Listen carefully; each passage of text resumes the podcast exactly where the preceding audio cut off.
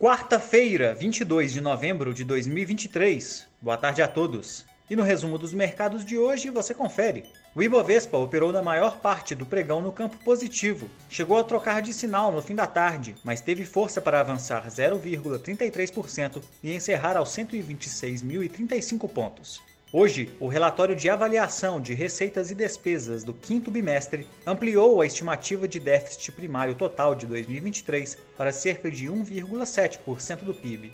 Como outros destaques, as ações da Auren Energia avançaram 4,12% após o Conselho de Administração aprovar pagamento de 1,5 bilhão de reais a título de dividendos extraordinários. O valor de R$ 1,50 por ação será pago de acordo com a base acionária de 8 de dezembro. Já as ações da Desktop subiram 1,71% após a companhia aprovar programa de recompra de ações com o objetivo de adquirir mais de um milhão de papéis em circulação para utilização em projeto interno.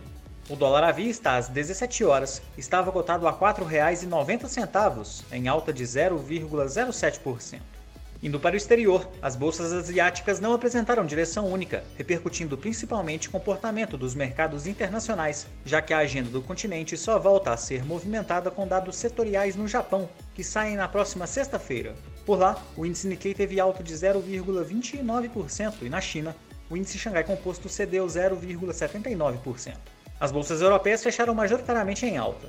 Na zona do euro, a prévia do índice de confiança do consumidor em novembro avançou acima do esperado, enquanto em Londres repercutiu o anúncio de um programa de cortes de impostos pelo ministro das Finanças, com o objetivo de reaquecer a economia do país, além de novas metas de ajustes fiscais para reduzir o déficit do país. O índice Eurostock 600 subiu 0,30%. As bolsas americanas avançaram, mesmo após dados de auxílio-desemprego mostrarem redução de 24 mil novos pedidos na semana encerrada em 18 de novembro, demonstrando resiliência no mercado de trabalho do país. Ainda as expectativas de inflação de 1 e 5 anos avançaram para 4,5% e 3,2%, respectivamente, aliado a uma queda no sentimento do consumidor, de acordo com a Universidade de Michigan. O Nasdaq teve alta de 0,46%, o S&P 500 subiu 0,41% e o Dow Jones avançou 0,53%.